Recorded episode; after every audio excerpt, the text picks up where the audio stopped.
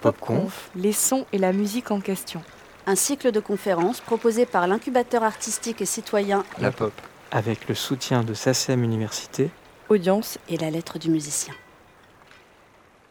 Bonjour à toutes et à tous, bienvenue, ravi de se retrouver, euh, puisque évidemment euh, ces pop-conf euh, se poursuivent avec le plaisir à chaque fois d'avoir, comme c'est le cas ce soir, et comme c'est le cas dans le principe des pop-conf, à la fois un chercheur, expert pourrait-on dire, et, un artiste, de faire dialoguer ces mondes qui parfois se regardent un petit peu en chien de faïence, et donc à travers ce dialogue évidemment de créer aussi des passerelles, des correspondances entre la musique et d'autres domaines. On va le voir évidemment tout au long de, cette saison, et, notamment les questions scientifiques au cœur même très souvent de la démarche euh, de la pop, et notamment de ces pop-conf. Alors, on va ce soir aborder un phénomène qu'on appelle très souvent sous le nom de synesthésie, c'est-à-dire le rapport entre les arts, entre les images, entre le, visuel et le sonore. Il y a beaucoup, évidemment, d'artistes euh, qui ont été dans la synesthésie. On pense bien évidemment à Miles Davis, euh, en particulier pour euh, les amoureux de jazz, mais bien avant, des artistes comme Liszt, comme Scriabin, Scriabin qui avait même inventé, ce compositeur, une machine pour diffuser des couleurs, parce qu'il imaginait des couleurs, des images, et donc pendant qu'on jouait ces œuvres, ces grandes œuvres symphoniques, on avait des machines à lumière qui étaient créées. On est là au début du XXe siècle. Donc on a vraiment ce, phénomène de synesthésie, immortalisé notamment dans un très beau vers de, de Baudelaire que je devrais connaître par cœur, mais que je vous lirai juste après, et, qui est absolument magnifique justement de ces échanges euh, entre, entre, les sens. Là, on va les interroger euh, ce soir, cette dimension de synesthésie, sous l'angle plus scientifique. Même si on va le voir, euh, la question scientifique, elle, repose sur beaucoup de choses objectives, mais pas que. Et d'ailleurs, quand on discutait un petit peu avec Olivier, aussi avec Anne, par rapport à la démarche de, de, cette pop-conf, il est vite arrivé ce constat sur un domaine que je connais particulièrement bien, qui est l'architecture et l'acoustique du concept de psychoacoustique. Le concept de psychoacoustique, c'est ce qui fait qu'on se sent mieux dans une salle de concert, on entend mieux dans une salle de concert quand on s'y sent bien. C'est-à-dire, et ça des architectes des acousticiens m'avaient expliqué, le bois qu'on voit dans les salles de concert, très souvent par exemple, hormis au sol où il permet une propagation des vibrations du son, il n'a pas d'intérêt en fait sur les murs. Mais les gens vont se dire oh, qu'est-ce que ça sonne bien parce qu'on est dans un endroit entouré de bois. Alors qu'en fait, si on avait mis d'autres matériaux, eh ben, ça aurait pu tout aussi bien fonctionner, parfois même mieux, qui sait. Mais en tout cas, le public s'y sent bien. Donc on voit vraiment euh, ce lien à travers cette question-là qui est, qui, est pertinent. Alors, avec nos deux invités, on va aborder l'image et le son euh, de manière transversale et faire un petit peu des allers-retours euh, entre vous deux. Alors, je les présente déjà. Sylvain Anton, Olivier, on a dit un mot à l'instant. Sylvain qui est enseignant-chercheur à l'Université Paris-Descartes, euh, et qui s'intéresse à différents sujets, notamment euh, en lien avec le sport, mais toujours avec la, question des neurosciences, bien évidemment, euh, derrière. Et on va notamment aborder avec Sylvain le rapport à la santé et au handicap et comment justement ce lien entre image et son, eh ben, il peut être salutaire pour des gens notamment en situation d'handicap, les non-voyants notamment. Et puis là, donc on a le chercheur, et puis maintenant on a l'artiste, bien évidemment. Je me rapproche un de vous, ça va être plus sympa. Euh, Séverin Favrio. Alors Séverin, déjà, vous avez une chance parce que vous avez été nommé au César cette année, mais vous n'avez pas gagné. Je crois que c'était bien de ne pas gagner quoi que ce soit, c'est César. Euh, ça, c'est la meilleure chose déjà. Et puis, mais si vous été nommé, c'est parce que votre travail, depuis maintenant un certain temps, eh ben, il fait grand bruit dans le monde du cinéma. Euh, vous avez commencé en, travaillant en tant que designer sonore, en travaillant sur le bruit, l'apport du son, et puis peu à peu en allant vers la composition même. Euh, en tout cas, toujours ce lien entre l'image et le son, je crois qu'il caractérise très clairement euh, votre démarche, et puis on va évidemment en, parler, en parler ensemble. Donc, vous le voyez, on a vraiment, à travers nos deux invités, on a le mouvement aller-retour, on dirait un petit peu en chemin de fer, en tout cas, entre l'image et le son, et inversement. Alors peut-être, justement, moi je vais, poser une question euh, peut-être assez stupide, mais une question euh, primaire. Alors je me tourne vers le chercheur. Quand on a des questions bêtes, il faut vraiment toujours se tourner vers les, chercheurs. L'image et le son, si c'était un peu comme l'œuf et la poule, c'est quoi en fait en, premier? C'est quoi à la base même euh, Quand on remonte dans l'ancien temps, quand est-ce que les deux sont allés de pair? Comment, comment on voit un petit peu euh, si on monte voilà un petit peu dans le, si c'est la notion sonore ou la notion visuelle, est-ce qu'il y en a une qui avait le pas sur le, dessus à un moment un petit peu historiquement? Comment, comment on peut voir un petit peu les, les choses? Ah, c'est alors historiquement jusqu'où? Exactement. Parce que bon, ces deux, la vision et le son dérivent de deux, euh, d'un point de vue euh, phylogénétique, de choses différentes. Le, euh, bah, le, système auditif, ce sont des cellules qui ont des cils qui réagissent quand ça, vibre hein, et quand le milieu se déplace. Donc on, peut imaginer que c'est quelque chose qui dérive des poils hein, dans, dans, le passé. Et, alors que le système visuel, la rétine notamment, c'est une extension du cerveau. Donc c'est un tissu nerveux. Hein. Dans la rétine, on en parlait tout à l'heure, euh, il y a des neurones, qui, euh, des sortes de neurones qui vont euh, traiter les signaux lumineux avant de, que, ça, que ça parte vers le cerveau. Hein. Donc il y a un pré-traitement des signaux pour les conditionner pour aller vers le cerveau. Donc c'est pas vraiment la même chose.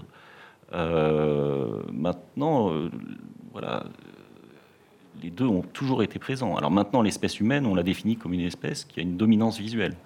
C'est-à-dire que nous sommes une espèce qui utilise beaucoup la vision. Et moins euh, Et moins l'ouïe, en tout cas moins consciemment. Oui.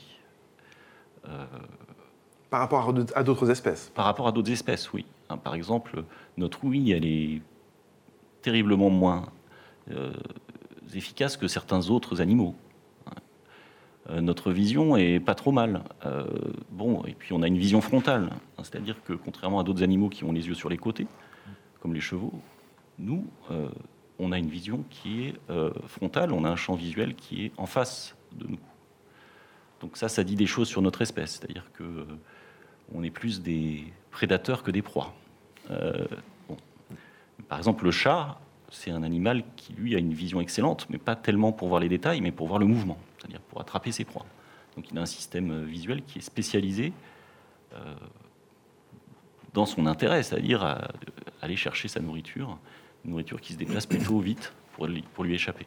Et moins on voit bien, plus on développe, lui ou pas C'est une grande question. Ça, c'est une grande question. C'est ce qu'on appelle la, la substitution sensorielle ou la compensation sensorielle. Donc c'est l'idée, l'hypothèse que quand on a une vision déficiente, on va mieux développer l'ouïe, et inversement, lorsque on a une ouïe déficiente, on va mieux développer la vision. Donc euh, euh, intuitivement, on se dit oui, ça doit être le cas, mais en fait, les résultats expérimentaux dans ce domaine sont très variables. Et euh, certains, travaux montrent qu'effectivement, les, les, gens, par exemple, qui ont une cécité de naissance, qui sont aveugles de naissance, vont mieux développer le toucher que, que quelqu'un qui voit normalement. Mais c'est pas si clair que ça. Quand on regarde vraiment, il y a des contre-exemples. Il y a des contre-exemples où on voit, euh, des, par exemple, dans certaines tâches, dans certaines, alors je me souviens pas, hein, mais dans certains, euh, certaines activités, eh bien, en fait, euh, l'ouïe des personnes aveugles peut être considérée comme moins efficace que celle de personnes voyantes c'est vrai que comme vous travaillez vraiment au croisement hein, entre l'image et le son, euh, vous êtes venu justement dans, ce monde du design, du design sonore au cinéma. Euh, par quel biais? Le biais visuel ou le biais euh, du son? C'est le biais, du son plutôt. pour réagir à, tout ça, au cinéma, et je pense dans la vie, enfin en tout cas, d'abord on va commencer par la vie, il existe, n'existe pas de moment sans son. Ça n'existe absolument pas, puisque ne pas avoir de son, c'est presque impossible. Alors après, on a des studios euh, où on peut vraiment euh, éviter d'avoir les, bruits ambiants, euh, tout ça, mais il va toujours rester quelque chose quand même. Alors que le noir total existe quand même. Enfin, la nuit ou dans, être dans une caverne où on ferme une porte, on peut être vraiment dans le noir et ne rien voir.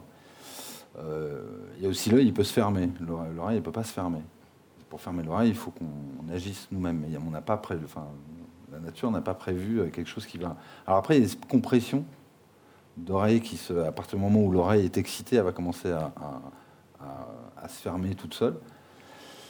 Là, moi, j'interviens beaucoup là-dessus. Je travaille beaucoup sur la dynamique et justement, euh, parce que pour moi, euh, ce qui est intéressant dans, le, son, et, quand j'ai commencé à. Au début, je, je réfléchissais pas trop à tout ça, mais j'y réfléchis de plus en plus. Et dans mon métier, j'essaye de, de- Je dis toujours quand je fais des, des- des- des- workshops, tout ça, que moi je suis un manipulateur de cerveau total. Donc, déjà, premièrement, il faut savoir qu'un son va nous apporter énormément d'informations. L'acoustique va nous dire est-ce qu'on est en intérieur ou est-ce qu'on est en extérieur Est-ce qu'il vient de derrière, devant, en haut euh, euh. Et ça a aidé énormément l'homme, parce qu'il est prédateur, mais il a aussi été proie. Et ça aide énormément l'homme aussi euh, dans son instinct de survie, ne serait-ce que tous les jours. Aujourd'hui, on a des soucis avec les voitures électriques qui ne font absolument aucun bruit. Pour traverser une rue, c'est compliqué. Et d'ailleurs, il y a même des designers sonores qui travaillent pour créer des bruits, des faux bruits de voiture. Voilà, c'est ça. Avec l'IRCAM notamment. Bah oui, parce qu'il faut, la, parce qu'il faut. Ouais. C'est hyper important. Pour notre survie, l'ouïe est, est très très importante en fait. Et puisque c'est aussi euh, le, le champ visuel il est comme ça, mais le, le son il est, euh, il est partout. Et vous Donc- parlez du temps de cerveau disponible, c'est intéressant parce qu'on voit que les marques notamment s'emparent de plus en plus du son, de l'identité sonore. Ah, Moi, j'ai un véritable problème avec ça. Alors, déjà, pre- premièrement, euh, chez moi, c'est vrai qu'il n'y a pas de télé. C'est vrai que quand j'arrive, vu que je fais du son toute la journée, euh, y a, euh, pendant une heure ou deux, il n'y a pas de musique, il n'y a rien. Enfin, il y a le voisin, il y a la voiture, il y a, il y a les- il y a les bruits que je ne peux pas empêcher dans mon appartement. Mais euh, il y, a, très peu de bruit. Et ce que je voulais dire, c'est juste que je. Du coup, moi, je m'intéresse beaucoup à, comment manipuler les gens. Parce que quand je veux créer des moments de stress, eh ben, euh, par, exemple, parfois, on va avoir une scène qui va être euh, assez explosive en son, enfin assez forte. Je sais que quand après va y avoir le climax, si j'ai trop mis avant, l'oreille du spectateur elle commence à être comme ça et je vais pas le surprendre. Alors généralement, ce que je fais, c'est que je vais créer un faux climax avant. Après, je vais créer une détente. Où là, tout d'un coup, le spectateur se dit Ah, c'est plus cool. Donc là, je commence à me relaxer, mes oreilles se- s'ouvrent un petit peu. Je vais attendre 30 secondes. Et puis 30 secondes, je vais, je vais envoyer une bombe très forte. Et là, et c'est très violent de, prendre quelque chose au niveau sonore qu'on n'a pas. euh, c'est comme un choc un rugbyman, il, va courir, il voit le, garçon qui va le plaquer, il se prépare à ça. Mais si vous prenez un choc dans lequel on n'est pas préparé, c'est extrêmement violent. Et tout ça, euh, ça fait partie de mon travail de manipuler, de dire euh, on est ici, on est en intérieur, ici on est en extérieur, ici euh, tu es tendu, ici tu vas te détendre, et maintenant je vais te. Alors Sylvain, comment on explique, parce qu'on a envie de rebondir là-dessus d'un point de vue scientifique, comment ça se fait que justement quand on voit certains films d'épouvante ou d'horreur, le visuel ne, suffit pas à créer l'angoisse, c'est par le son que ça vient. Parce que ça parle à des parties complètement différentes euh, du cerveau. Comment on explique justement ce- cette dimension sonore-là sous l'aspect euh, euh, de neurosciences? Alors, ça parle, dans un premier temps, à des parties différentes, hein, puisque tout ce qui est perception ça va être traité par les hémisphères cérébraux, et les signaux sensoriels arrivent euh, par des, endroits particuliers euh, des hémisphères cérébraux. hein. La, vision, c'est plutôt euh, occipital, c'est-à-dire ça arrive par l'arrière, et l'audition, c'est temporal, c'est près des oreilles, hein. donc ça arrive dans des zones différentes. Mais très vite, en fait, grâce aux connexions neuronales, bah, ces signaux-là et l'excitation qui est produite sont mélangés euh, et, euh, et interprétés par notre cerveau. Et les deux participent à euh, l'idée qu'on a du présent, c'est-à-dire de ce qui se passe. Parce qu'il faut bien, enfin, je en parlais aussi tout à l'heure, il faut bien insister, ce que l'on a l'impression de voir, c'est-à-dire que par exemple, quand on regarde une scène, on a l'impression d'être en contact direct avec la scène. Mais ce qu'on voit n'est qu'une reconstruction mentale qui utilise des hypothèses multiples sur ce qui est en train de se passer. Notre cerveau, il fait des hypothèses tout le temps. Et donc l'ambiance sonore va participer à ça, c'est-à-dire à construire une hypothèse sur ce qui est en train de se passer. Et si le son donne des informations sur euh, euh, justement cette ambiance, qu'est-ce qui se passe, est-ce que c'est inquiétant ou pas, eh bien la reconstruction faite par la vision va être influencée par, euh, par le son. C'est-à-dire que le son peut influencer l'image, bien sûr, puisque, encore une fois, ce n'est qu'une reconstruction mentale. On jamais Une vraiment connexion totale entre les deux. totale Enfin, te- alors encore une fois, on est un peu dominant visuellement, donc euh, la vision. Il y a dominant-dominé, quoi. euh, voilà. Mais euh, il n'empêche que dans certaines circonstances, on peut mettre en évidence que le, son va influencer euh, ce qu'on perçoit visuellement.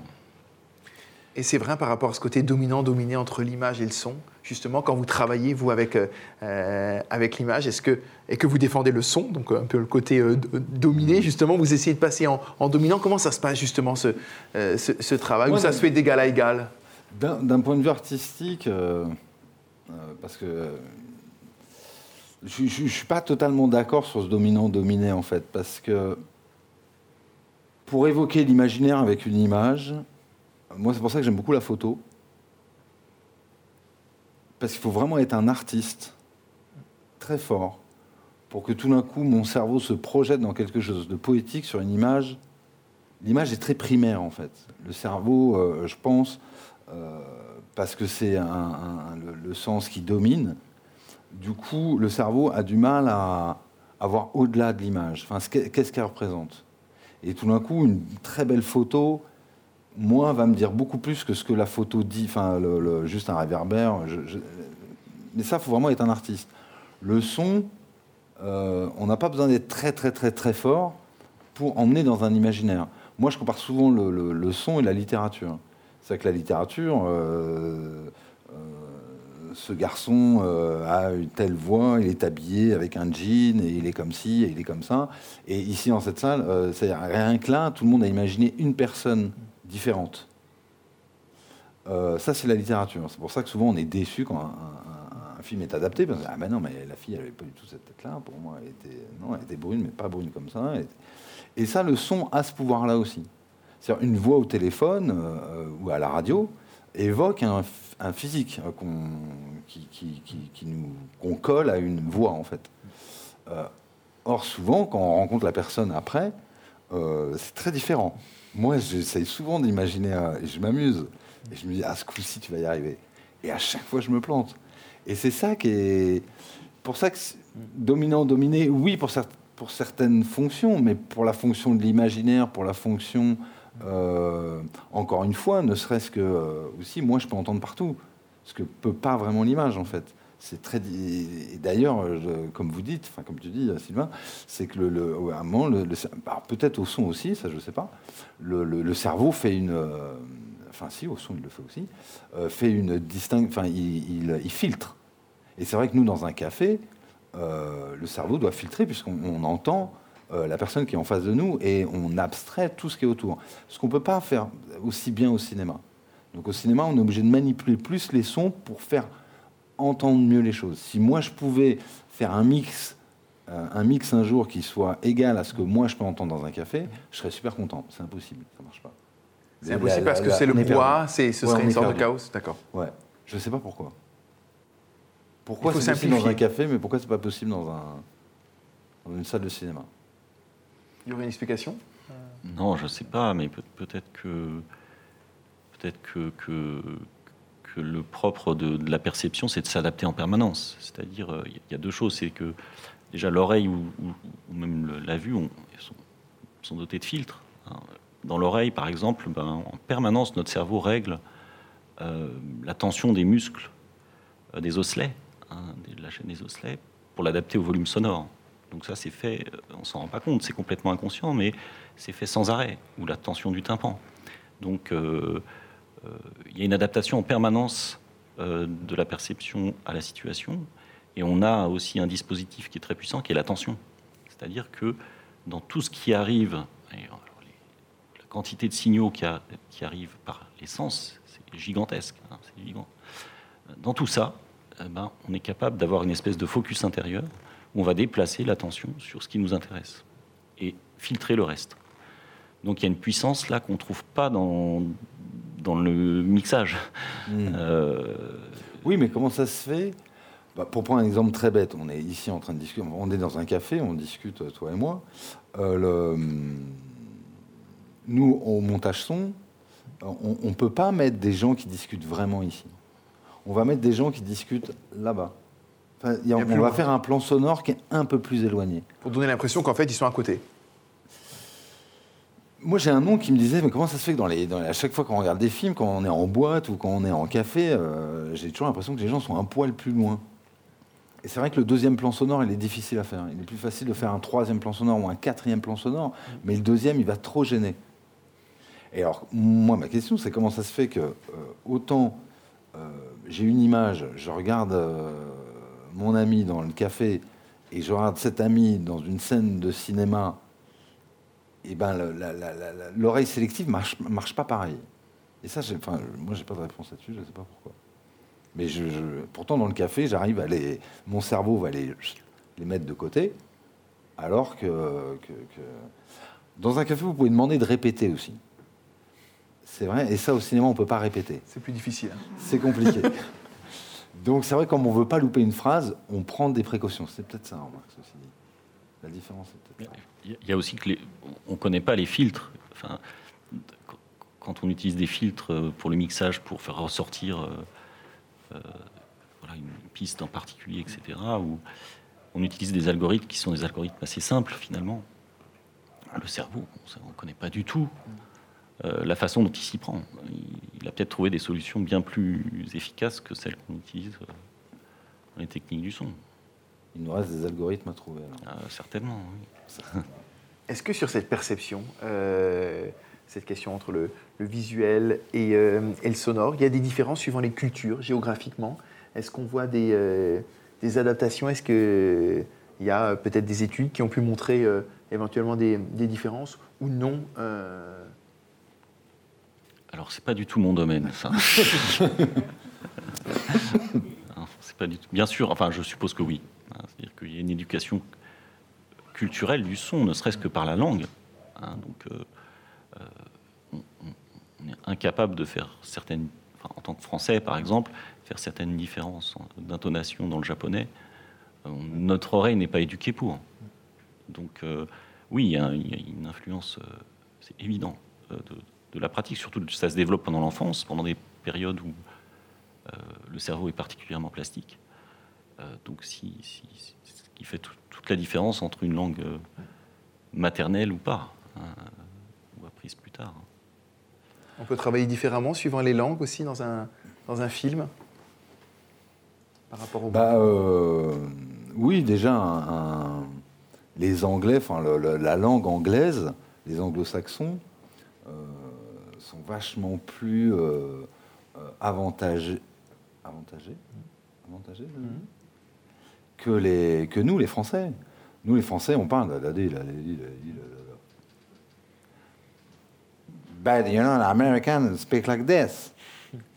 Et ça vient déjà d'ici, et, d'ici, et c'est beaucoup plus énergique. Les Italiens parlent différemment. Euh, nous, pourquoi euh, la musique française, euh, les chanteurs sont mixés, et dans les films français, plus fort que le, reste des ambiances et des musiques Parce que nous, on a quelque chose qui vient que d'ici, et qui, a assez peu d'accent, qui est assez euh, monocorde comme ça. Et donc, c'est très difficile de nous entendre quand il y a des explosions, quand quelqu'un court, euh, tout ça. Les Américains, c'est magique. Nous, euh, euh, j'ai fait euh, Mustang, euh, enfin Nevada de l'ordre de Clermont-Tonnerre, qui est un magnifique film qui est sorti l'année dernière avec Mathias Schoenaerts et qui est complètement en anglais.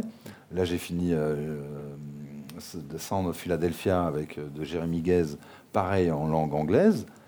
Mais à mixer, c'est mille fois plus facile. Le mixeur, elle est là à côté, il me fait c'est génial. hein. mais là, je peux mettre fort, mais là, on l'entend, le gars. Parce qu'il y a déjà euh, quelque chose qui fait qu'on peut l'entendre. Sur les, les cultures, je voulais juste réagir sur. euh, Lors de mes voyages à, à- à New York, j'ai été très étonné de ce que j'ai entendu à New York. Et j'ai été très déçu du cinéma américain, euh, de la façon dont ils exploitaient le son, une fois que j'étais là-bas. Parce qu'il y a une richesse sonore dans la ville que je n'ai jamais vraiment ressentie dans tous les films américains que j'ai vus, et Dieu sait que j'en ai vu beaucoup. Dieu sait que j'adore Scorsese, Dieu sait que j'adore les films sur New York. J'en ai vu, et là je me dis, ah les mecs sont Une frustration. Mais oui, parce qu'il y a euh, là-bas tout est joué. Euh, la moindre porte euh, va faire un, bruit spécial, euh, la moindre alarme de voiture, le marchand de glace, ils ont des sons partout. Les Indiens aussi, c'est très marrant, les, klaxons indiens ne sont pas du tout les mêmes klaxons que dans d'autres cultures. lors d'un voyage en Mauritanie, j'enregistre des, ambiances dans le désert et j'avais pas fumé. Et je mets mon micro euh, près du sable comme ça, et j'entends le, vent, je le trouve hyper beau. Et dans le vent, en tout cas moi, j'y trouve une énorme corrélation avec la gamme arabe. Et pour moi, je suis persuadé que on recrée le monde parce que il est déjà en nous. Il y a quelque chose qui est en nous déjà, et que donc on façonne l'image. En tout cas, on façonne le son. Euh, D'ailleurs, c'est le propre de la science-fiction quand on dit mais comment ça se fait que euh, les scientifiques ont fait euh, telle fusée euh, comme ça alors qu'il y a un mec qui l'a écrit a 100 ans, il avait, imaginé ça. Est-ce que les écrits, est-ce que les représentations qu'on a eues à 100 ans influencent la créativité d'aujourd'hui? Certainement. Est-ce que notre monde, notre pays, la France, est soumis à certaines règles qu'on va retrouver après dans le son et tout ça Moi, je pense énormément. Je pense qu'il y a une espèce de, de, de- de- de- de conscience collective et de sens, et de, on, est tributaire d'où on vient, quelque part. Et alors comment justement, euh, dans un film, euh, s'associe à la fois la question des bruits, du son et la musique? Est-ce que, parce qu'il y a certains films où vous avez fait euh, juste le côté, on va dire, bruitage, et d'autres maintenant où vous faites la, Alors, pas com- le la- la bruitage, hein. composition, bruitage, c'est autre chose. Voilà. Il y a- l'aspect sonore, C'est ouais, difficile parce que dans le cinéma, il y a, y y beaucoup de disciplines sonores différentes. Il y a l'ingénieur du son de plateau, il y a le- les, les gens de la post-synchro, donc euh, refaire les voix. Euh, il y a le bruiteur qui, lui, va faire tout le corps de l'acteur. Donc, euh, je serre la main, tout ce que je touche, tout ce que je fais, ça, c'est le bruiteur, vraiment, et qui le fait à l'image et tout ça. Les pas, tout ça. Et euh, après, il y a les monteurs son qui font euh, les ambiances sonores, les ambiances qui existent, les oiseaux, euh, les orages, les pluies, tout ça. Il y a les sound designers, c'est créer des sons qui n'existent pas dans la nature. Et il y a les musiciens. Et moi, j'ai commencé, avant de faire du cinéma, j'ai fait d'autres disciplines sonores, mais le cinéma par le montage son, donc créer des ambiances. Mais c'est pas que créer des ambiances, c'est- créer une mise en scène sonore, c'est dévoiler l'univers. Euh, moi, j'utilise le, on utilise tout est utilisé dans le cinéma pour raconter une histoire, que ce soit le choix des chaussettes, costumes, le, le- le choix du, bateau pour le, garçon au décor, et le choix du son pour le, gars du son. Et euh, donc j'ai commencé ça, et, à la base j'étais musicien comme beaucoup de gens au son, au cinéma, un peu des musiciens frustrés, donc on essaye de... de- Et puis en plus je venais euh, un peu de la musique, pas de la musique électro, mais du hip-hop, tout ça, enfin on utilisait des machines. Et en fait, empiler des sons euh, comme ça pour faire de la musique, c'était pareil qu'empiler des sons comme ça pour faire du cinéma. Il y a, euh, un logiciel et puis on, en- empile des pistes de sons et on doit donner des priorités, euh, un point de vue. On peut pas, dans une scène, la grande erreur des jeunes monteurs son, c'est de, de vouloir faire tout ce qui est à l'image. C'est une énorme bêtise. En fait, il faut absolument pas tout faire à l'image. C'est là où je réagis sur le côté le cerveau qui déjà filtre. Et ben, un réalisateur, il filtre déjà sur son histoire, ou un auteur, il va filtrer sur son histoire. Qu'est-ce qu'il va raconter pour raconter son histoire? Après, il y a le cadreur qui va filtrer. Qu'est-ce qu'on va cadrer? Il y, a tout le monde filtre en fait. Et le, gars du son, bah, lui, il va filtrer. Et euh, parce que sinon, c'est comme nous dans la rue. On n'entend pas tout. On entend ce qui nous intéresse. Euh, et donc, on, fait ces filtres. Donc, j'ai fait ça. Et moi, à un moment, je me suis dit, OK, c'est très bien, mais moi, les oiseaux, les orages, les machins, ça ne me suffit pas. Il faut que je sois plus créatif. Donc, le son de design m'a beaucoup appelé. Et euh, de commencer à créer des sons. Et euh, malgré euh, le fait qu'on soit dans un cinéma français qui n'offre pas les, les possibilités qu'on peut avoir sur Star Wars ou, ou sur des films énormes où on crée des mondes et tout, moi je me suis quand même dit bah non. pourquoi il n'offre pas ces possibilités d'un point de vue économique ou d'un point de vue euh, esthétique? Hmm, Je pense que je pense que c'est une histoire de culture aussi. Encore une fois, le, le monde qui nous entoure, euh, ce que je disais tout à l'heure, euh, le- le- peut-être que les Anglo-Saxons sont des gens qui font euh, des- le, cinéma anglo-saxon est un cinéma d'action, pas dans le sens cliffhanger, machin et tout, mais d'action. C'est-à-dire que quand Clint Eastwood il fait une scène, il va changer un pneu et il parle, il fait la scène. Quand Scorsese il fait une scène, on mange des spaghettis et on fait la scène. La France, on fait des spaghettis et après on fait la scène. Après on parle, mais on parle pas pendant qu'on fait quelque chose. Il y a quel- quelque chose comme ça qui est, qui est- et quand on fait un film euh, sur les films américains, il y a beaucoup de points de synchro à l'image à faire au son et ça suffit pour créer une bande son. un cinéma, le cinéma français a très peu de points de synchro. C'est beaucoup de gens qui parlent dans des appartements ou dehors, où ils marchent, machin, mais il y a très peu de choses qui se passent derrière. Donc nous, au son, le problème, c'est que le film, il est plat. Donc à un moment, on est obligé de, de faire vivre. Donc pour. Romer, c'était pas facile de faire le son sur ces films. Quoi. On est obligé de faire vivre tout un, Et à un moment, je me suis dit, je vais peut-être pas monter des, des- des- des- claquages de portes et des oiseaux. Vous ferez le test sur des films français. Quand l'acteur ferme la bouche, souvent il y a un oiseau, il y a une porte qui se ferme. C'est véridique. Donc moi, à un moment, pardon, dans mon travail, je me suis dit, comment je vais occuper le spectre sonore et la- l'attention du spectateur et, la- et comment mettre de la tension sans mettre trop de portes et trop d'oiseaux, parce que ça, ça, ça a commencé à me gonfler un peu. Et donc, je me suis dit, il y a des notes partout, il y a des choses partout qui se passent. Là, il y a une ventile, et dans cette ventile, il y a une note, il y a quelque chose qui se passe. Si la ventile, elle est comme ça, c'est pas très intéressant. Au bout d'un moment, ça va saouler tout le monde. C'est un peu comme une fontaine, vous avez une scène avec une fontaine, au bout d'un moment, la fontaine, on va essayer de la, de la virer, parce que sinon, c'est insupportable. Par contre, si la ventile, elle commence à faire... elle commence à avoir un trémolo comme ça, à avoir un battement, elle devient beaucoup plus intéressante. Si en plus on y met une note d'un orgue ou d'une guitare qui repasse par des réverbes et des délais, des trucs, là ça commence à devenir plus intéressant.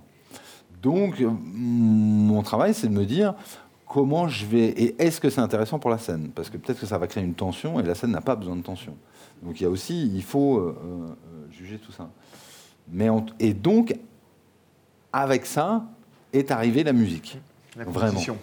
Et où il y a un mec, un fou, un jour, un jeune réalisateur qui m'a dit Je veux que tu fasses la musique. J'ai dit Mais je ne suis pas musicien. Enfin, j'étais musicien, mais, mais, mais, mais j'y enfin, euh, connais rien, en fait. Quoi. Et donc, j'étais complètement imposteur dans ce truc. Et je lui dis Mais t'es sûr que. Oui, oui, oui. Ah, moi, je lui dis Bon, écoute, il est responsable de lui-même. hein, il veut bien euh, me donner ça. Et puis, on, on a fait. Et, et puis, voilà. Et, et donc, dans le cinéma, j'espère être. euh, Enfin, j'aimerais juste qu'on, en tant que sound designer, pas côté compositeur musique, mais en tant que sound designer, qu'on se rappelle juste sur le travail que je fais, qui soit euh, euh, très en lien avec la musique. D'avoir une scène, euh, moi j'ai besoin d'avoir les tonalités des morceaux qui arrivent, parce que la ventile, je vais l'accorder au morceau si c'est utile, ou je vais la désaccorder, créer de la dissonance, donc créer de la tension dans le corps. Encore une fois, tout ça, c'est toujours le, le- le- le- le- le- le- manipuler le- le- le- le- la zone de confort du spectateur. Et d'où l'importance de travailler évidemment entre Énorme- la composition. trouve énormément, énormément.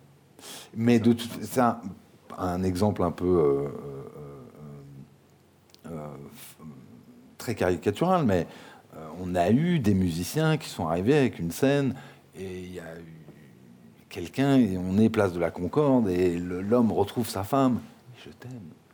Ok, là, il faut pas que tu mettes la caisse claire en fait sur le je t'aime. Tu peux pas mettre les cuivres. Il faut que tu respectes le. il y a un. Donc c'est très important de, toujours. Euh, euh, c'est une espèce de Tetris le son quand même. On, passe entre des gouttes. Et ce qui est fascinant souvent, je trouve, dans ce lien entre le, sonore et le visuel, et notamment au cinéma, c'est que parfois, c'est Je t'aime moi non plus, quand on voit par exemple la, la relation entre euh, Fellini et Nino Rota, elle est absolument incroyable, puisque Fellini euh, disait qu'il en avait relativement rien à foutre de la musique, et Nino Rota, en fait, il s'endormait au cinéma, et Fellini le raconte très bien, il dit, mais Rota, il s'endormait au bout de 10 minutes, et donc euh, il y avait ce lien un peu, un peu incroyable, et qui a quand même fait ce, mariage euh, assez incroyable, en tout cas en, termes de, de compo- de- de composition.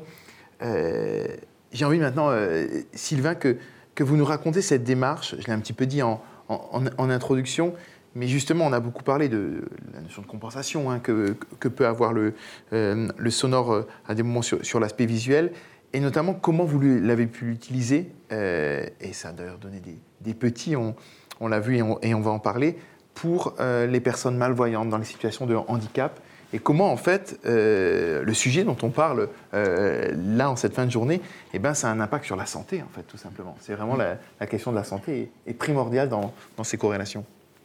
Bah, oui, si, on prend l'exemple de la déficience visuelle, oui, on l'a dit, le- la vision, c'est important pour l'être humain. C'est-à-dire que perdre la vision ou ne pas l'avoir quand on est, c'est extrêmement handicapant. Euh, on a un monde qui est, euh, au niveau du divertissement notamment, qui, est- qui- qui- qui utilise la vision de façon massive. Donc, Société euh, de l'image. c'est une société de l'image. Donc il faut bien voir que les gens qui perdent la vue ou qui n'ont pas la vue sont extrêmement handicapés pour leur vie sociale. Hein, donc, euh, Sentiment d'exclusion? ah oui, bien sûr, puisqu'on n'a pas accès euh, ben, à la télé, on n'a pas accès euh, au cinéma, on n'a pas accès à l'ordinateur, donc on n'a pas accès au travail.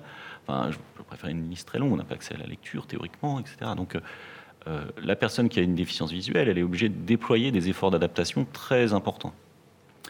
Et, et donc de tout temps, bah, voilà, on a des solutions techniques ont été inventées pour essayer de compenser cette perte, parce que c'est vraiment un sens euh, très important. Donc toujours, ce que je voudrais souligner, c'est que la question du handicap, des déficiences, euh, est extrêmement stimulant pour la recherche, de tout temps. C'est-à-dire qu'il y a beaucoup de choses, beaucoup d'outils qui ont été développés pour essayer de donner des, armes à la compensation. Voilà. Euh, alors, une solution, c'est de se dire, bon, voilà, le sens, la vision chez cette personne est déficiente. Donc, elle n'a pas accès aux fonctions que donne cette vision. hein. Notre vision, elle nous permet de voir les couleurs. Elle nous permet... Il y a beaucoup de, fonctions à l'intérieur du système visuel. Donc, les couleurs, les détails, les mouvements, euh, la luminosité, beaucoup de fonctions du, système visuel. Et donc, elle perd tout ça. Comment on peut faire pour lui redonner ses fonctions? On ne lui redonnera pas la vision, mais on peut essayer de lui redonner ses fonctions. Donc l'idée, et cette idée date de, de- de- des années 70, enfin, c'est de dire ben, on va utiliser un autre sens et on va euh, essayer d'apporter à ce sens qui fonctionne, je dirais, les mêmes fonctions que le système visuel. Si je traduis ça, c'est par exemple, on peut euh, imaginer utiliser la peau et conduire jusqu'à la peau des euh, signaux, des informations qui sont normalement captées par la vision. Ça, c'est un principe qui s'appelle celui de la substitution sensorielle ou de la suppléance sensorielle. On va par exemple utiliser une caméra. Cette caméra capte des signaux lumineux et on va transformer ces signaux lumineux en stimulation tactile. Donc, je ne sais pas si vous me suivez, vous m'arrêtez si vous ne me suivez pas, mais on a un dispositif électronique qui prend les images au fur et à mesure qu'elles arrivent dans la caméra et qui vont, euh, via une espèce de matrice hein, de stimulateur tactile, euh, transformer l'image, chaque image captée par la caméra, en une image euh, vibrante sur la peau. Donc ça, c'est ce qu'on appelle une substitution visuo-tactile. Un peu comme quand l'aveugle euh, touche le visage et par le tactile, Oui, il devine alors, une image. Mais quand euh, l'aveugle, euh, toute la différence, c'est quand l'aveugle touche le visage, il le fait de façon séquentielle. Hein, donc euh, un, un peu parallèle et un peu séquentielle. C'est-à-dire qu'il faut un moment pour avoir exploré tout le visage et pour décider de la représentation qu'on s'en fait. Alors que là, les signaux arrivent, comme c'est le cas dans le système visuel, de façon massivement parallèle, c'est-à-dire sans arrêt. Euh, donc ça, correspond à une image qui bouge sur la peau. Et donc, euh, dans les années 70, un chercheur euh, qui s'appelait Bakirita a fait les premières expériences en mettant des, matrices de stimulateurs tactiles sur une chaise de dentiste, sur le, dossier de la chaise. Et il avait posé la caméra sur un trépied. Et, la personne avec ça s'asseyait sur cette chaise. Et Bakirita présentait des images à la caméra et demandait à la personne si elle reconnaissait, euh, est-ce que c'était plutôt un carré, un rectangle, etc. Hein, Donc, L'analogie, ce serait le jeu où on se fait des dessins dans le dos. Euh, sauf que là, c'est des images, pas des dessins. Et donc, euh, alors ça n'a pas trop marché au début. Ça a commencé à marcher quand il a donné la caméra à la personne, c'est-à-dire que lor- lorsque la personne a pu manipuler la caméra, et donc gérer aussi son regard. Donc, en ayant la possibilité d'explorer la scène visuelle avec la caméra, eh bien, très vite, les taux de reconnaissance sont augmentés. Et donc, Bakirita a mis en évidence la capacité du cerveau à construire une nouvelle perception à partir de ce dispositif qui transforme des images en stimulation tactile. Euh, et donc on peut faire la même chose avec le son. C'est-à-dire en fait construire des systèmes qui vont, à partir d'une caméra, capter des images et produire un flux sonore qui porte certaines caractéristiques de l'image. Donc ça veut dire qu'on code On recrée, c'est ça? On- on- alors, on recrée, on, on teste en tout cas on- un, des codes qui prennent les images et qui les transforment en son. Euh, donc, qu'est-ce qu'on. Alors, c'est un peu compliqué d'expliquer comment ça marche, mais, mais euh, c'est compliqué parce que une image, c'est à deux dimensions, alors que le son, en fait, c'est seulement deux canaux indépendants euh, qu'on peut stimuler. Donc, il faut trouver un moyen de coder ce qu'il y a dans l'image dans le son. Par exemple, on va euh, coder. imaginons une image où il y a un point lumineux. Un point lumineux on va coder la hauteur du point lumineux par la fréquence. C'est-à-dire que plus le point est haut dans l'image, plus le son produit est élevé. Et puis on va coder sa position euh, droite-gauche par euh, le panoramique, c'est-à-dire la stéréo. Hein, s'il est sur la gauche, ça va être plus fort dans l'oreille gauche, et euh, si c'est plus, à droite, ça va être plus fort dans l'oreille droite. On peut spatialiser aussi ça. Enfin, il y a différentes façons de coder l'image. Et donc ça, donne un système où la personne porte une caméra, peut diriger éventuellement le regard de cette caméra et va explorer la scène sans voir, mais en écoutant ce qui se passe. Hein, donc voilà. Alors je peux montrer justement un exemple, euh, euh, parce que c'est difficile de se représenter quel type de son est produit. C'est quel exemple? Donc, alors là, c'est un, c'est un système donc, de substitution euh, sensorielle visuo-auditif, on appelle ça visuo-auditif, euh, qui est dérivé de, quelque chose que j'avais proposé. Alors c'est une, image qui a été faite à Grenoble par Barthélemy Durette, hein, je, cite quand même, qui, a travaillé sur ce système. Et donc c'est simplement une personne qui se promène dans des, couloirs de, des bureaux certainement du laboratoire de recherche, et on entend les sons qui correspondent à ce qui est capté par la caméra. Hein, donc c'est pour vous donner une image, un exemple de, ce que ça donne un peu concrètement comme son. Donc là, les sons ne sont pas forcément agréables, je vous préviens, mais euh, vous allez vous, rendre compte un petit peu de, ce qui se passe. Comment le son produit dépend de l'ambiance visuelle euh, qui est traversée.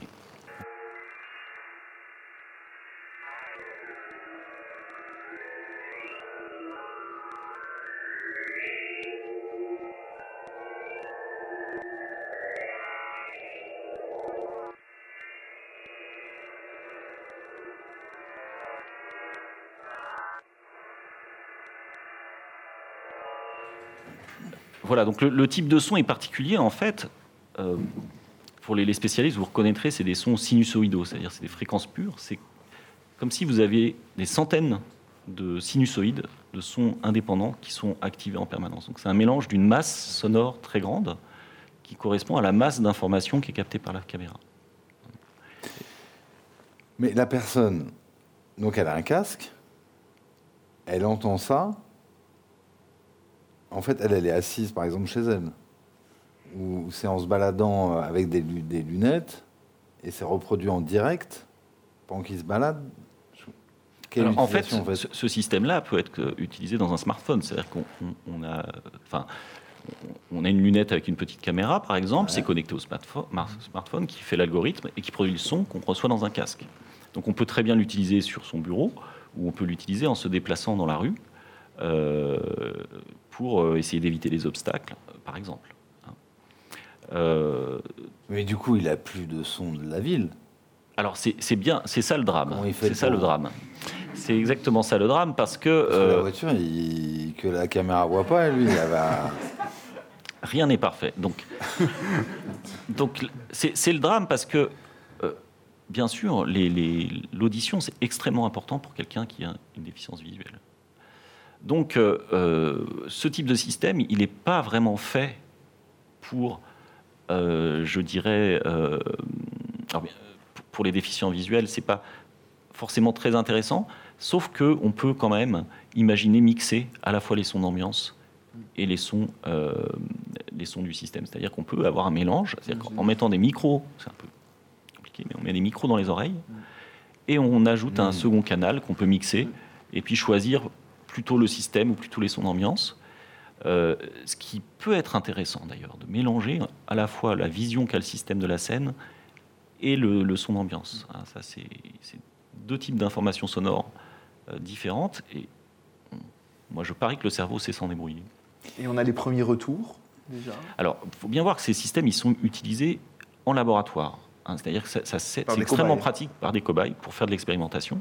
Parce qu'on peut tester les gens, là, ça gêne pas. C'est pas grave s'il n'y a pas les sons d'ambiance. C'est dans un environnement qui est contrôlé, sécurisé. Donc, on- on- ça fait très longtemps qu'on teste euh, ce genre de système. Et on sait que les gens peuvent apprendre à s'en servir jusqu'à un certain point. Et ce qui est très intéressant, c'est que c'est juste jusqu'à un certain point. Et c'est quoi ce point? Euh, le- L'apprentissage est très coûteux, surtout au début, euh, d'un point de vue attentionnel. C'est-à-dire que pour, par exemple, uniquement saisir un objet avec ce système, c'est-à-dire qu'on regarde, entre guillemets, devant soi, c'est-à-dire qu'on écoute, et euh, on essaie d'attraper, je ne sais pas, cette bouteille, par exemple, là, ça nécessite déjà un apprentissage important. Euh, donc il faut porter le système très longtemps, se concentrer, etc. etc. Et finalement, c'est très coûteux. Parce qu'une personne qui a une déficience visuelle importante, il s'est déjà adapté, c'est-à-dire qu'il a déjà sa canne blanche, qui est déjà un outil extraordinaire. Il, euh, il va peut-être utiliser le braille, euh, il a peut-être un chien guide. Donc euh, il a déjà son, sa- son adaptation. Donc ce coût d'apprentissage supplémentaire, des fois, bah, c'est un peu trop. C'est-à-dire qu'on ne va pas aller jusqu'au bout c'est comme une langue étrangère. C'est un peu comme une langue étrangère. Je dirais que c'est une bonne, une bonne, une bonne image au niveau Donc il de. vaut mieux commencer assez jeune.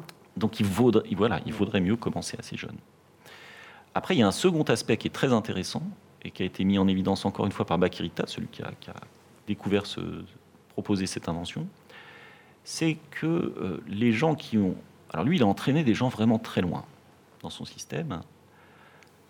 Et euh, il a même été jusqu'à tester euh, certaines choses, je vais en parler après, mais une plainte des gens qui avaient déjà beaucoup progressé dans cet apprentissage, c'était que les images n'étaient pas porteuses de ce qu'on appelle les qualia, c'est-à-dire euh, les qualia en, philosophie. Donc, c'est- le fait que une image ou une situation va pas seulement donner des informations, mais aussi des choses supplémentaires comme un contenu émotionnel relatif à la mémoire, un contenu affectif, des choses qui se ressentent dans le corps.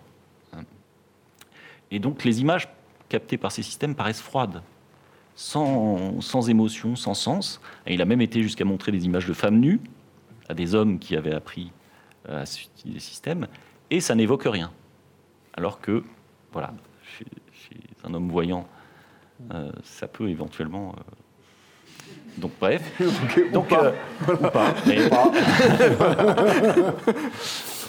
donc, donc, il y a aussi cette limite-là, ce souci-là, parce que bah, notre, nos visions, nos sens se développent conjointement avec notre histoire. Et ce que l'on voit est porteur de sens parce qu'on l'a vécu déjà avec ce sens-là. Et donc, il y a une corrélation entre. euh, vous disiez tout à l'heure, un son haut représente quelque chose qui est haut dans Dans ce système-là, oui. C'est-à-dire que si on a une tache blanche en haut, euh, à gauche, Ouais, à gauche, elle va, euh, comme moi. Pareil. J'ai voilà, elle va être euh, matérialisée par tout un ensemble de sons de haute fréquence dans l'oreille droite. Pourquoi un son haut est-il haut Pourquoi l'aigu, pour nous, euh, c'est haut Alors c'est haut parce que euh, l'organe de perception, c'est l'oreille interne, hein, donc c'est la cochlée, c'est une espèce de collimation enroulée. Les sons graves vont stimuler l'entrée du colimaçon, c'est comme un tunnel hein, qui, est, qui- qui est enroulé sur lui-même. Et les sons aigus vont stimuler les dernières petites cellules qui sont tout en haut. Donc en fait c'est spatial. C'est-à-dire que ce qui différencie grave de aigu, c'est quelles sont les cellules ciliées de l'oreille qui sont stimulées. Et donc, en fait, notre cerveau, il ne travaille pas avec euh, quelque chose qui est mystérieux au niveau du son. C'est simplement une sorte de peau qui est stimulée à différents endroits. Hein, donc, c'est du tactile. Euh, et c'est aussi culturel, c'est-à-dire qu'on on appelle un son aigu aigu parce que on a appris que c'était aigu. Oui, mais de base, pour le cerveau, il est haut, le son. C'est ça. Puisqu'il sera touché en haut du colimaçon. Voilà. Sauf qu'il est un peu. Non, mais ça me fait penser à. Jimi Hendrix, en plus, qui avait inversé ses cordes, et c'était beaucoup plus logique. C'est-à-dire qu'il avait les cordes, enfin, il n'avait pas inversé ses cordes, il avait pris une guitare de droitier, il l'a joué à. Ouais, j'ai eu bon, à gauche. Il avait inversé, le, le- le- le- il a inversé juste le sens de la guitare, mais pas les cordes. Ce qui fait que du coup, quand il montait dans ses solos, bah, il montait vraiment. Ce qui est très étrange pour les guitaristes, c'est-à-dire que plus on monte et plus on descend sur la guitare. Donc ça- moi, ça m'a toujours. euh, Oui, cette métaphore, elle est, elle est étrange. Pourquoi on- elle est- le, gras est perçu comme, le grave est perçu comme en bas ouais. Et l'aigu comme en haut Et donc, le- le- de- de- chez les. J'ai pas là, je veux dire, j'ai pas. Et puis Pas chez les, réponse. les- les- Non, mais dans le piano aussi. C'est-à-dire tout ce qui va vers l'aigu va vers la droite. Alors, alors, je serais étonné tiens, de voir dans les musiciens arabes, est-ce qu'ils respectent ce truc ou pas, vu qu'ils disent dans les- l'autre sens Non, parce qu'il paraît qu'il y a aussi un sens positif qui est allé vers la droite, et il y a un sens négatif qui est allé vers la gauche. Moi, je sais que j'essaye de- aussi de l'utiliser dans les, films que je fais. Quand il va se passer quelque chose de, mauvais, ça peut m'arriver de faire passer quelque chose vers la gauche. Il y avait euh, De Pacino. J'ai une petite anecdote vraiment rapide, mais, parce qu'elle est mignonne. euh, j'avais il y avait Jean-Pierre Rue qui était un grand, grand ingénieur du son, qui a vraiment été la personne qui a mis les fondations du son direct. Le son direct, c'est le son qu'on fait tout de suite sur le plateau et qui finira dans le film. Euh, Fellini, c'était plutôt euh, l'époque italienne, c'était euh, 1, 2, 3, 4, 5, 6, 7, 8, 9, 10. Et là-dessus, après, il écrivait des phrases. Enfin, il avait un texte, mais il demandait à ses acteurs de, de juste de compter des numéros. Donc, ils comptaient tous des numéros sur le plateau 1, 2, 3, 4, ah bah, 2, 3, 4, 5, 6, 7. hein. Et après, il faisait les phrases. Il n'y avait pas de son. Donc, c'était l'époque italienne, on faisait le son après. Jean-Pierre Rue, lui, qui, a posé les bases et qui a, qui a eu un Oscar, qui était l'un des seuls techniciens français à avoir un Oscar pendant longtemps, et a posé les bases du son direct, parce que c'était le seul qui, réussissait à avoir un son vraiment bien, euh, à avoir un rapport signal sur bruit, c'est-à-dire que le bruit de la bande était vraiment éloigné du, signal intelligible, et donc c'était acceptable. Euh, ça, c'est vraiment les Français qui l'ont posé. Et donc, il a fait, euh, il était une fois en Amérique avec Sergio Leone, il nous racontait qu'il était très stressé quand il arrivait le premier jour sur le plateau. Il avait préparé tous ses, euh, micros, ses instruments, ses tables de mixage. Il avait tout, tout checké, euh, vraiment la flip totale. Première scène, Robert De Niro et James Wood, Sergio Leone à côté, un peu impressionnant. Et, euh, puis lui, il voit pas la scène parce qu'il il se met tout le temps de côté. Il veut pas voir et ils ont les dialogues, les, ingénieurs du son sur eux. Il voit les dialogues et- et il suit le, le- texte comme ça. Et euh, donc on dit euh, motore, azione, et puis on, il commence à jouer. James Wood, euh, machin, c'est super, le son est bon et tout. Et normalement, la réplique de De Niro est là, pas de son. Et James Wood reprend. Et hop, pas de son. Et James Wood reprend. Là, Jean-Pierre Rue nous dit, mais j'étais en sueur, j'étais hyper stressé. Euh, Donc après la scène, je vais voir très gentiment et très poliment euh, Sergio Leone. Et je lui dis, euh, je suis vraiment très très embêté, mais euh, j'ai pourtant tout vérifié et Robert De Niro n'a pas de son. Ce qui est absolument incroyable, parce que normalement, je devrais au moins l'entendre dans le- dans l'un des micros de James Wood. Et Sergio Leone explose de rire et lui dit Ah, mais non, mais Robert De Niro, il fait la voix après. Parce que là, il se concentre d'abord sur son visage. Et comme c'était. hein, c'est dingue. Et comme c'était toute l'époque où euh, Al Pacino, Robert De Niro s'intéressaient vachement à, tout ce qu'on appelait acteur studio, euh, et s'étaient intéressés aux techniques de la CIA. C'est-à-dire que quelqu'un qui regarde en bas, c'est quelqu'un qui est en train de mentir, euh, non, qui est en train de chercher dans son passé. Quelqu'un qui regarde en haut, c'est quelqu'un qui est dans l'imaginaire. Donc il y a beaucoup de chances qu'il est en train de mentir. S'il regarde en haut et à gauche, ça veut dire ça. S'il regarde. Donc les acteurs, ils bossaient, les, les- Pacino, bossaient tout, euh, la, la, la- lèvre supérieure, inférieure par rapport au texte. Tout était écrit dans leur mimique pour que l'autre le comprenne comme ça. Et donc il, disait, moi, je peux, pour l'instant, dans ma carrière, je ne peux pas faire les deux en même temps. Donc je fais la voix après. C'est marrant. hein. La séparation, justement, les deux.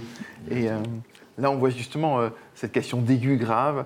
Euh, vous l'avez dit aussi euh, juste avant, de stéréo, de mettre des sons plutôt à droite, plutôt à gauche. Est-ce qu'il y a aussi une question de dynamique au sens de nuance?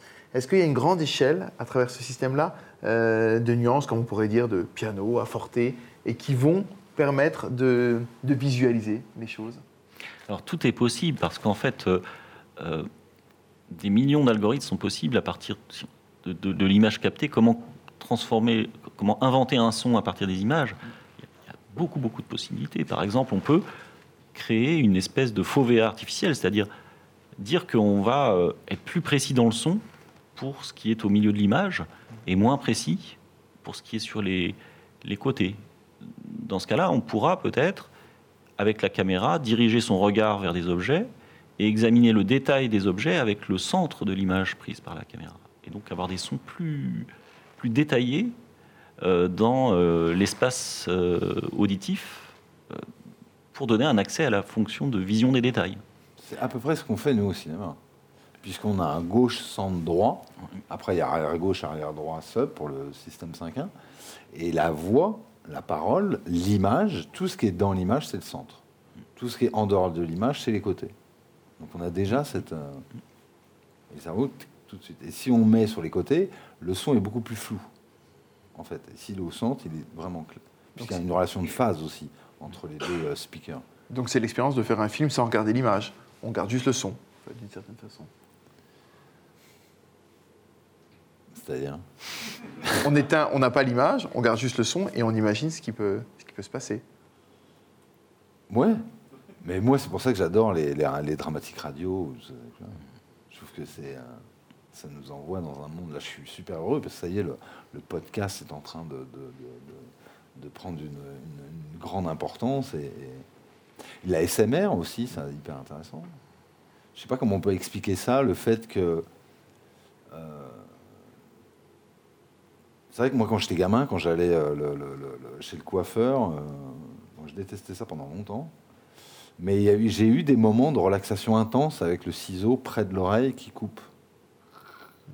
Le son intime qui vient très près de l'oreille, vous voyez ce que c'est à peu près la SMR C'est euh, des gens qui font des vidéos, qui font des, enregistrements sonores et ils prennent euh, un micro et ils vont faire ça. là.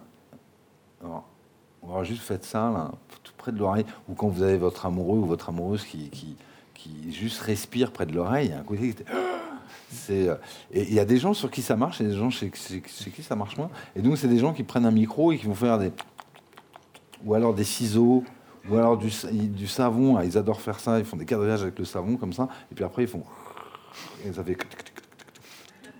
et, près de l'oreille, ça devient hyper sensuel et ça aide à dormir. Et c'est vrai que euh, euh, moi, ça m'est arrivé d'en écouter avant de dormir. Et, et- enfin, chez moi, ça crée quelque chose. Je sais absolument pas pour- pourquoi. On avait parlé ici même des podcasts euh, érotiques, euh, où il y a effectivement euh, qui se développent aussi, et là où on n'a plus d'image, et justement qui, qui revont. Alors là, pour le coup, c'était une expérience réussie, c'est-à-dire juste le, juste le son, pas d'image, et, et qui peuvent arriver à, voilà, à des résultats au- au- aussi forts qu'avec qu'avec l'image. En tout cas, la, la personne qui avait lancé ces alors que le podcasts. porno sans le son, c'est beaucoup moins sympa. Ouais, exactement. Le, le- le sens inverse marche moins. Par rapport à, à- à tout ce dispositif, euh, vous l'avez dit, on est en, en phase là de, et puis maintenant depuis un certain nombre d'années en, en laboratoire. On pourrait imaginer quand euh, de passer vraiment à une, à une- une utilisation euh,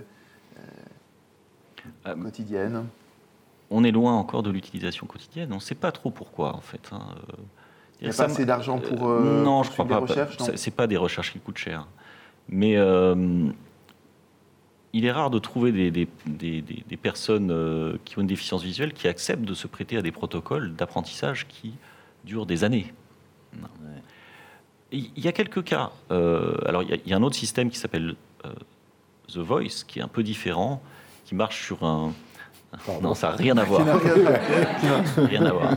Pardon. La marque a été déposée avant l'émission, Ah, voilà. je pense. Euh, où là, l'image est scannée, c'est-à-dire que c'est comme si on prenait une photo, ensuite on génère un son à partir de cette photo, puis on prend une deuxième photo, on génère un son, donc ça donne une espèce de, de, son qui est euh, comme une boucle qui se répète, et qui la boucle change en fonction de, de ce qu'il y a dans l'image. Donc là, il y, a, un certain nombre, donc ça, ça a été développé par euh, euh, Peter euh, Measure, qui est un, chercheur hollandais. Donc c'est un autre algorithme. Et euh, ça a été adopté quand même par quelques déficients visuels, quelques non-voyants, euh, qui s'en sont servis même dans la vie quotidienne. Il y a un article passionnant où ils expliquent, euh, au bout d'années d'apprentissage, justement ce qu'ils arrivent à percevoir avec ce système. C'est le seul cas, il y a quelques cas, je dirais peut-être moins d'une dizaine.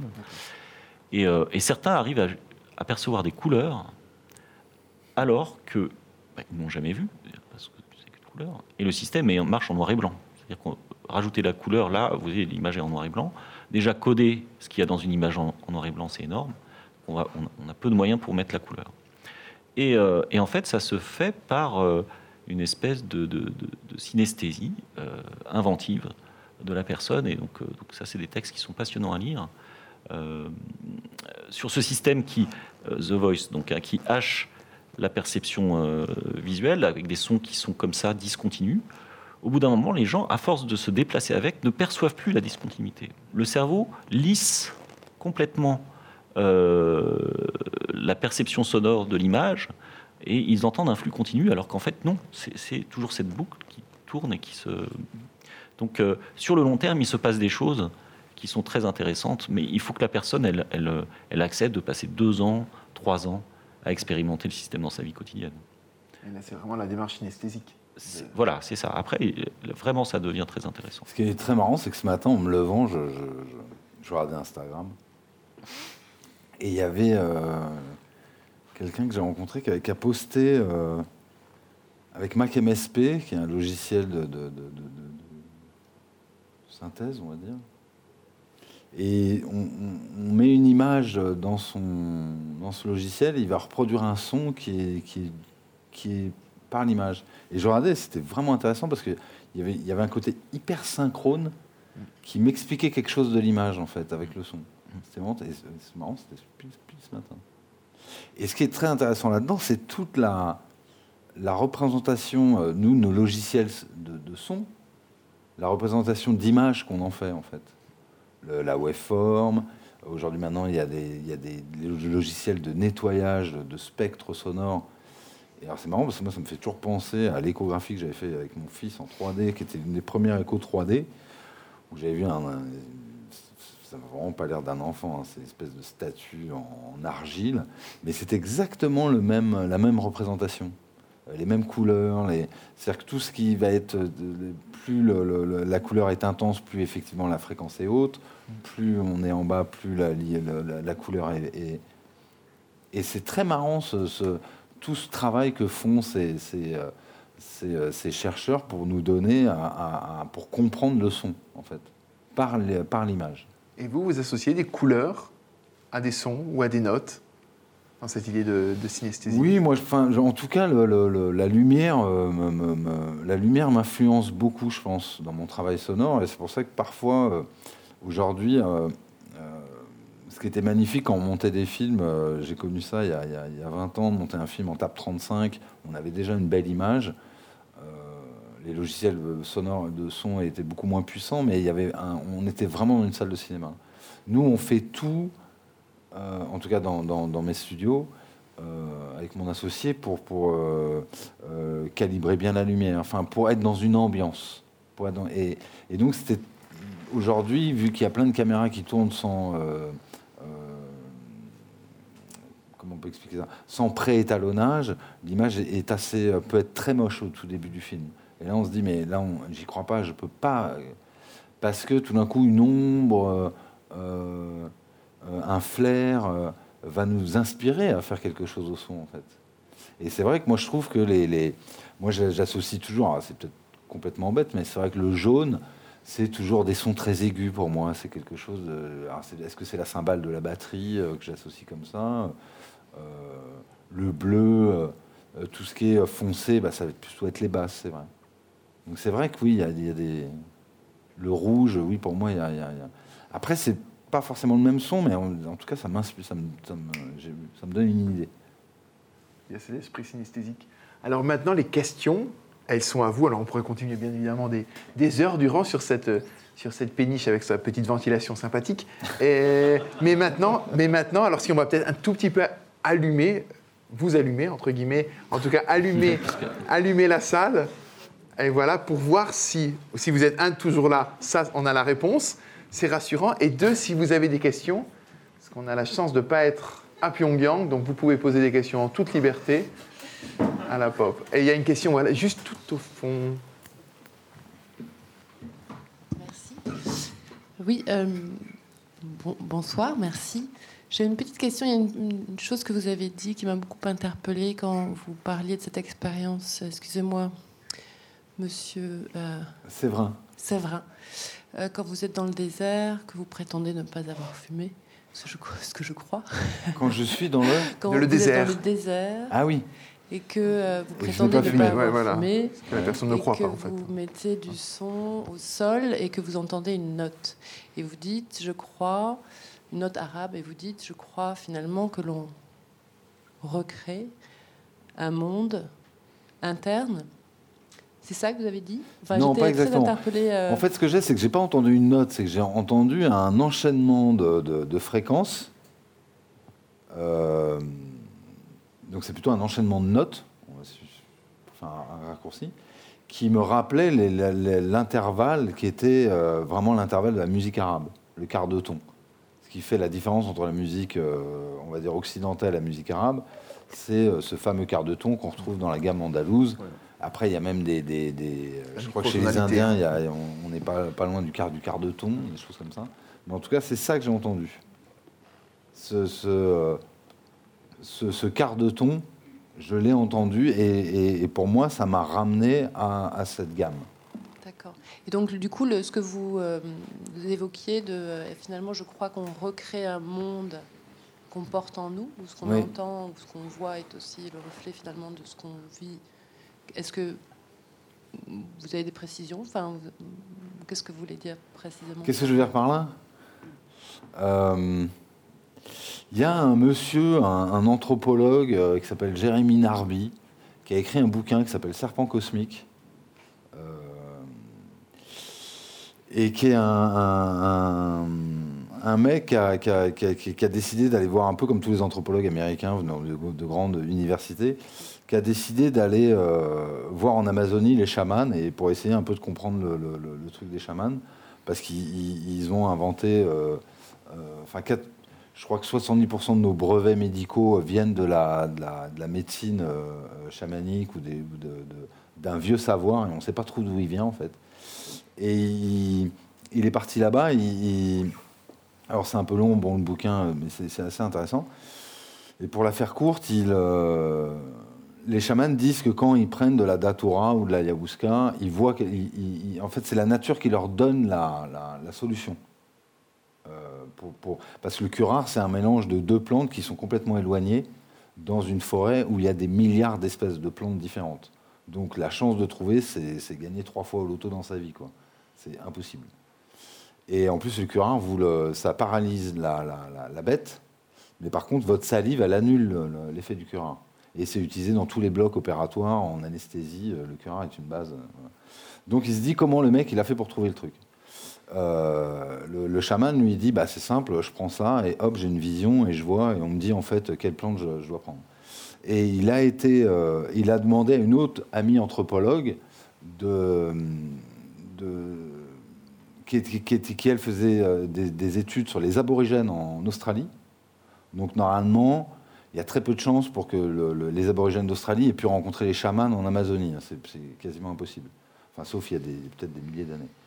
Et euh, il se trouve que euh, les dessins, par exemple le symbole de la vie, les aborigènes, c'est euh, un serpent comme ça. Il se trouve que c'est pareil chez les, les, chamans d'Amazonie. Il se trouve que c'est pareil pour nous aussi dans nos, dans nos dessins de druides. Euh, C'était un serpent. Et il se trouve en plus que je crois que euh, ça fait partie du- d'un des symboles de, la médecine. En fait, c'est l'ADN. Donc en fait, il y a une conscience collective. Moi, je pense qu'il y a une conscience collective qui fait que on est influencé. euh, je pense qu'on se rend. Je pense que l'un des plus grands défauts de l'homme, c'est d'enlever son animalité, de vouloir la zapper. Et de plus, euh, on dit par exemple le sixième sens, euh, que les, animaux ont. Euh, Pourquoi, quand il y a un tsunami, tous les animaux se barrent et l'homme boit une pina colada complètement bêtement sur la plage C'est juste qu'en fait, à un moment, il ne sent plus le champ magnétique. Les, chercheurs disent qu'on avait, avait la perception du champ magnétique avant, mais qu'on l'a plus du tout. Ce serait une des causes de ce pour- du, pourquoi des, euh, euh, des oies ou enfin des oiseaux qui, qui ont une, une- espérance de vie euh, pas, très grande puissent retrouver tout le temps leur chemin euh, où les tortues vont tout, tout qu'en fait le- les champs magnétiques sont un relief que nous on ne voit pas. Et je pense que c'est très dommage que l'homme ne- Alors après, c'est vrai qu'on a plein d'outils qui nous aident, mais ces outils qui nous aident nous, nous font perdre aussi des choses. Sais pas si j'ai répondu bien à la question. je pense que ça nous influence, on ne sait pas, mais je pense qu'il y a plein de choses qui nous influencent. Euh, bonsoir. Moi, j'aurais une question en fait par rapport aux euh, lunettes qui permettent de transcrire euh, l'image en son. Et vous disiez qu'en fait, c'était très difficile pour les adultes de, de, de s'habituer à cet outil. Et du coup, je me demandais si vous aviez déjà essayé de passer par la sphère du jeu, un peu comme l'éveil musical avec les enfants, pour en fait faire en sorte qu'ils soient mieux conditionnés et qu'ils peuvent mieux s'approprier cet outil. Alors ça, c'est c'est un- une question intéressante parce que c'est la question de la motivation, elle est essentielle. Donc, euh, j'ai essayé, euh, j'ai- fait un travail où j'ai proposé de jouer à un jeu vidéo euh, qui utilise le même principe, c'est-à-dire euh, c'est un casse-brique. hein, et donc en fait, on voyait le, le casse-brique, l'image, la raquette, la balle, uniquement par ce code-là. Et, euh, et ça marche, ça marche. hein. donc on peut jouer euh, euh, de façon sonore à un jeu qui est, qui est assez visuel. Donc on pourrait imaginer avoir une application sur un portable où en fait on n'a pas besoin de regarder l'écran de son portable pour jouer à un jeu vidéo. hein. Euh, donc c'est faisable. Euh, Il y a plein de choses qui sont faisables. Euh, donc il y a plein de choses qui sont faisables. Le problème, c'est déjà la limitation de la recherche, c'est-à-dire qu'on ne peut pas tout adresser, et c'est compliqué, et, et, il faut du temps pour que certaines choses euh, diffusent dans la société. Euh, mais ceci dit, euh, oui, la question de la motivation est très importante. Donc, donc moi j'imagine des choses aussi comme, comme l'utilisation de- des activités physiques et sportives. C'est-à-dire qu'on peut imaginer tenter de jouer à un match de. Alors, on va, on va être modeste, je sais pas, la pétanque, on va dire, avec ce genre de système. C'est-à-dire que là, on est pris dans le jeu et euh, on, va, essayer de faire une compétition de pétanque euh, en écoutant euh, où sont les boules, hein, voilà, où est le cochonnet, etc. Ou on peut imaginer des jeux de ballon aussi. hein. Mais ça veut dire qu'on qu'on- on doit construire des systèmes hyper réactifs. hein. Par exemple, une balle de foot, ça va très très vite. Les vidéos, elles sont tournées à 30 ou 60 images par seconde. Donc le son, il est rafraîchi tous les 60e de seconde. C'est pas suffisant avec une balle de foot. Il faudrait des caméras qui tournent à 120, euh, 200, 240 images par seconde euh, pour que le son soit vraiment très finement réglé en fonction du mouvement. Parce que notre oreille, l'intérêt de ce genre de système, c'est que notre oreille, elle est extrêmement fine et euh, extrêmement fine d'un point de vue temporel. C'est-à-dire qu'on a une précision temporelle d'analyse de ce qui se passe qui est très très importante. Donc, euh, donc on, peut utiliser cette précision-là pour améliorer la, la qualité de la perception du mouvement euh, de cette façon. Bonsoir. Bonsoir. Euh, juste sur ce que vous venez de dire, il y a un, il y a un temps de rafraîchissement de, pour les sens, qui, qui soit la vue ou l'ouïe. Et enfin, ils existent, il me semble. C'est quoi la différence? Est-ce que c'est comparable ou pas? Notre, cerveau, il ne fonctionne pas du tout comme un ordinateur, il est analogique, c'est-à-dire qu'il n'y a pas d'horloge. Enfin, il y a l'horloge biologique, etc. Mais, euh, ce sont des signaux. hein. Euh, on fait souvent l'analogie entre le cerveau et l'ordinateur. Mais euh, dans un ordinateur, les, signaux sont échantillonnés. Les calculs se font à une certaine fréquence, qui est la fréquence d'horloge ou la fréquence de la carte audio qui fait l'acquisition du signal. Donc il y a toujours des notions de fréquence. Dans le cerveau, ça marche pas comme ça. C'est-à-dire que les, dans le système nerveux, par exemple, les neurones, à un certain moment, un neurone il va déc- décider de déclencher une décharge électrique qui va propager aux autres neurones. Mais euh, il n'y a pas une horloge qui lui dit non, ton signal, là, ta décharge, tu l'envoies juste sur le top d'horloge. Non, ça, n'existe pas. Il- Il l'envoie quand il peut. Donc, donc tout ça se mélange. Il n'y a pas vraiment de. On ne peut pas raisonner en termes de, de temps. Par contre, on peut raisonner en termes de fréquence, c'est-à-dire des limitations de fréquence. Notre oreille, elle, capte euh, et elle gère les informations sonores dans une certaine gamme de fréquences.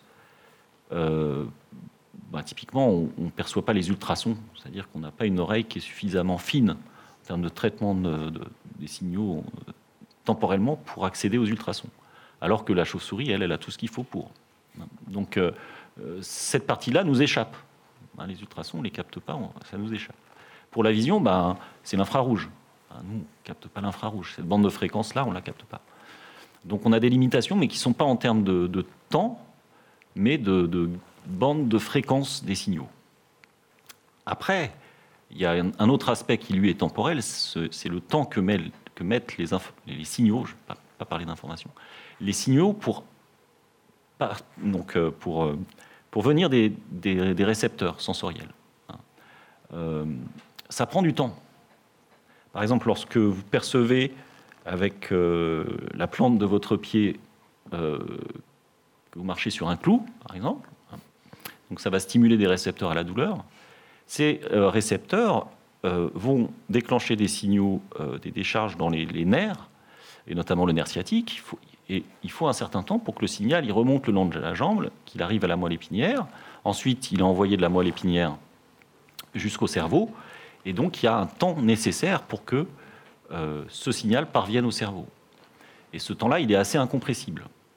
il est assez long. Hein, c'est, on va dire, peut-être 200 millisecondes. 200 millisecondes, c'est-à-dire, c'est un ordre de grandeur, hein, je ne sais pas exactement, mais, mais ça fait euh, un cinquième de seconde. Bah, c'est, beaucoup. Donc, et ça, c'est vrai pour tous les récepteurs sensoriels. Donc, en fait, on vit toujours dans le passé, parce que le temps que le, les signaux arrivent à notre cerveau et qu'on les interprète, ben, il s'est passé déjà du temps. Hein, donc la, conscience qu'on a du présent, on pourrait dire qu'on vit dans le passé. Mais en même temps, notre cerveau anticipe.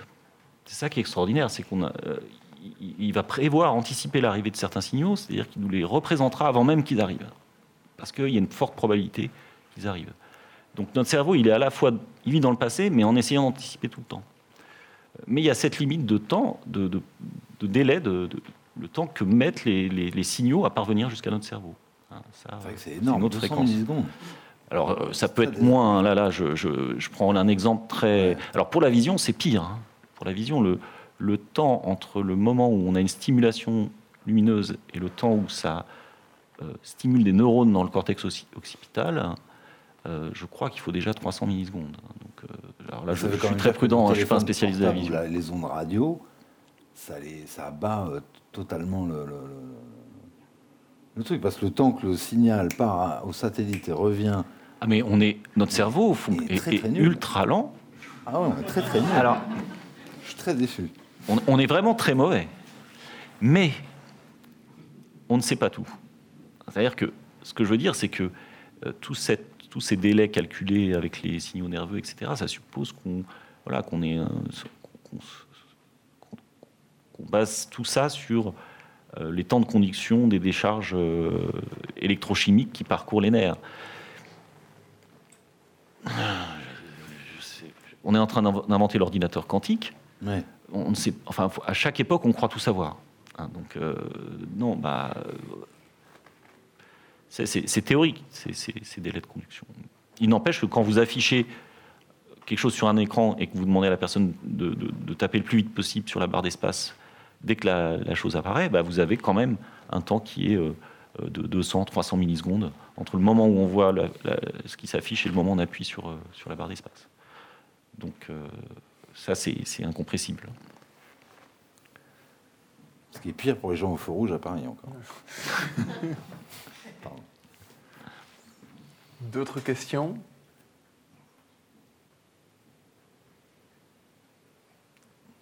On va donc pouvoir conclure euh, cette POFCON. Bien sûr, vous remercier euh, tous les deux d'avoir été euh, avec nous, remercier toute l'équipe de la POP d'avoir organisé ça avec son fantastique Olivier Michel à sa tête et toute son équipe, aussi nos auditrices et auditeurs d'Arte Radio qui ont pu nous suivre, et puis quand même finir avec ces très beaux mots de Baudelaire qui font, je pense, écho justement à tout ce qu'on s'est dit en cette fin de journée. Donc je cite Baudelaire, comme de longs échos qui de loin se confondent, dans une ténébreuse et profonde unité, Vaste comme la nuit et comme la clarté, les parfums, les couleurs et les sons se répondent. Bonne soirée à toutes et à tous.